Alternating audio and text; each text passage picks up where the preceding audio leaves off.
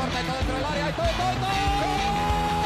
Siniesta la pide Deco, intenta meter y lo hace bien para Larso, la deja para todo, todo, todo, todo, todo.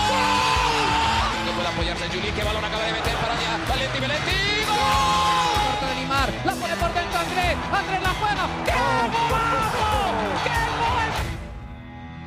Sí, un regate. Mira el segundo disparo. El rechace tiene que llegar. ¡Gol!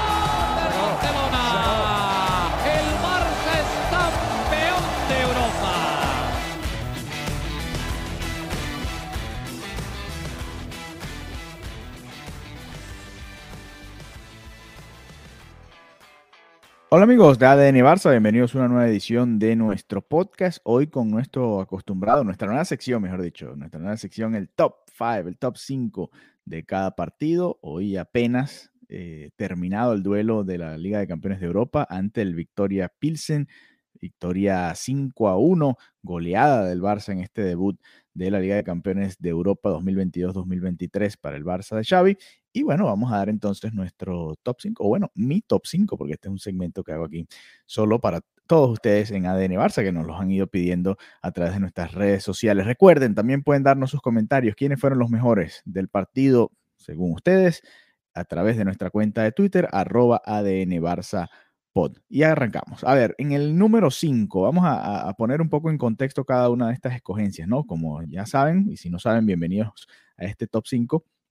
Comenzamos del 5 y terminamos en el 1, ¿no? Comenzamos desde el 5 y terminamos en el 1, así que vamos a ir en orden y voy a ir tratando de justificar por qué la escogencia de cada uno de estos cinco jugadores del Barça el día de hoy. A ver, voy a empezar con Jules Koundé en el puesto número 5. ¿Por qué? El Barça comenzó el partido, por supuesto, con la presión de saber que tenía que ganar y que tenía que tratar de sacar la mayor cantidad de goles posibles de este encuentro.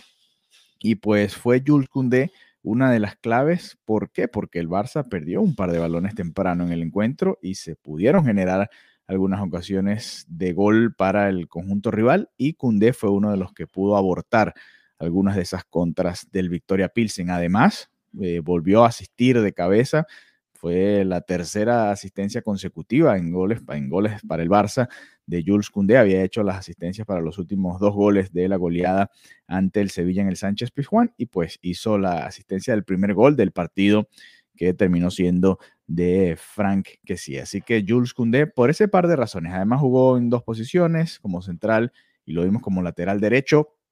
Eh, todavía pareciera que, que, le cuesta un poco eh, adaptarse o, terminar de dar su mejor versión con el Barça de Xavi. Bueno, vamos a ir viendo cómo va mejorando y a ver si juega el fin de semana o si se lo guarda Xavi para enfrentar al Bayern Múnich el próximo martes. Pero bueno, Jules Koundé por ese par de razones los voy a colocar en el top 5 de este partido. Mi segunda escogencia, en el top 4 voy a colocar a Ferran Torres. Ferran Torres no fue titular en este encuentro. Vino desde la banca, entró después del minuto 60 en sustitución de Ansu Fati. Y la verdad es que le dio al Barça un segundo impulso en un momento en el que el Barcelona parecía que se había dormido, que se había apaciguado, que estaba muy tranquilo con el 3-1.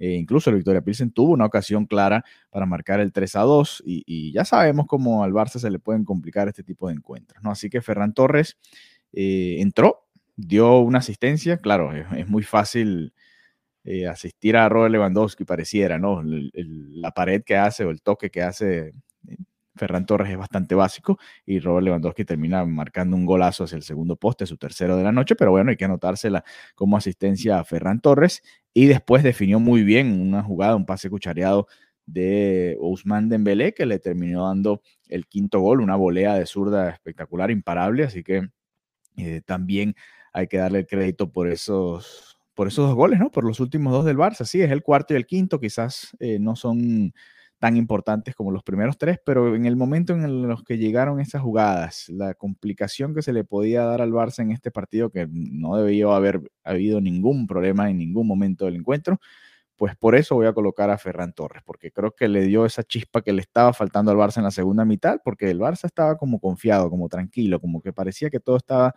eh, controlado cuando todavía el partido estaba apenas por un par de goles. Así que Ferran Torres es mi eh, escogencia número 4. En el número 3 voy a colocar a Frank, que sí, que sí había jugado algunos minutos en lo que va de temporada, pero por fin fue titular con el Barça, Y bueno, le tocó marcar el primer gol europeo del Fútbol Club Barcelona este año en la Liga de Campeones de Europa. Una jugada a balón parado, cabezazo de Jules Koundé, como ya comentábamos más temprano, y después muy bien definiendo que sí en el área, remate picado al poste del portero, nada que hacer para el arquero del Victoria Pilsen, y así llegó el primer gol de sí, oficial, además con la camiseta del Barça, y además el primer gol del equipo como tal en esta campaña europea. Así que Frank Kessie, titular, la verdad un partido bastante correcto.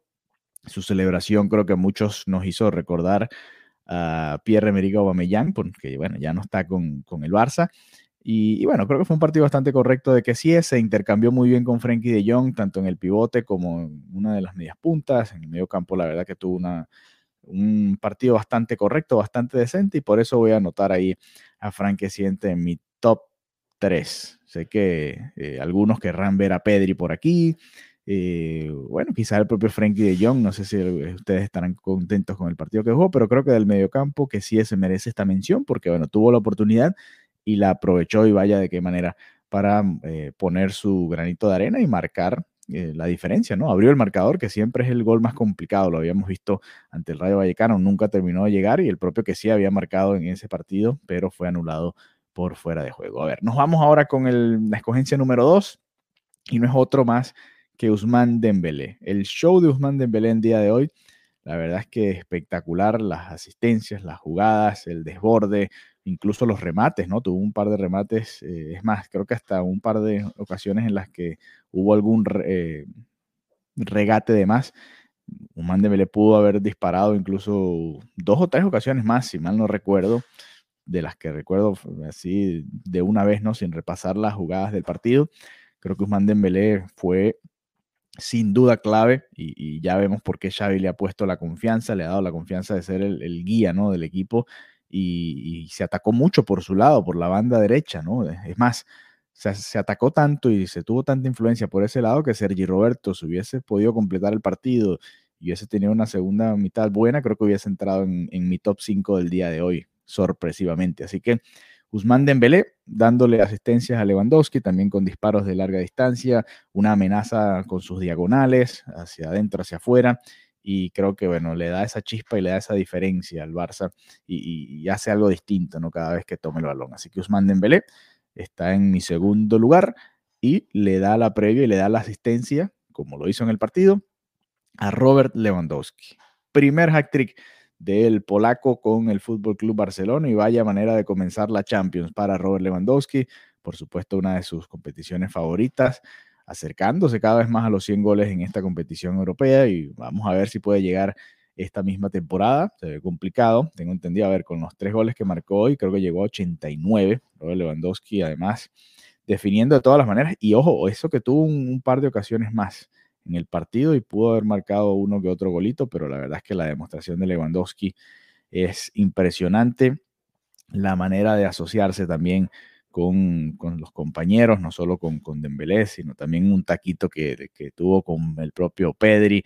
Eh, creo que demuestra la calidad que tiene Robert Lewandowski y lo que le trae al Barça, ¿no? Todo lo que le, le genera al Fútbol Club Barcelona en, el ataque y por supuesto está recuperando valores. En una que otra ocasión también lo vimos a, Robert Lewandowski. Así que ojo que eh, muy buen comienzo para el polaco en la Liga de Campeones de Europa y creo que, que, bueno, es una buena señal. Por supuesto era el partido más sencillo de todos, pero había que hacerlo. 89 goles Robert Lewandowski entre el Borussia Dortmund, Bayern Múnich y el Fútbol Club Barcelona. Por ahora, solamente por detrás de Lionel Messi y Cristiano Ronaldo. Messi con 125 goles, Cristiano Ronaldo con 140. Karim Benzema, que salió lamentablemente lesionado del partido contra el Celtic, Real Madrid Celtic, le sigue a Robert Lewandowski con 86. No pudo marcar en su partido el francés Karim Benzema. Así que Robert Lewandowski con este hack trick se coloca nuevamente en solitario en el segundo puesto de entre los goleadores en todos los tiempos de la Liga de Campeones de Europa y por eso está hoy en el número uno de mi top 5. Así que bueno, quiero leerlos. Por favor, envíenme sus mensajes, lo que opinan sobre este top 5, si hubiesen agregado algunos, si hubiesen puesto quizás a otro. o, retirado alguno de los que yo puse y, por favor envíenos sus mensajes en arroba ADN Un abrazo y nos reencontramos este jueves cuando grabaremos otro episodio con Mariana Guzmán, quien estuvo hoy en el Camp Nou presenciando esa victoria del Barça. Un abrazo y será hasta la próxima.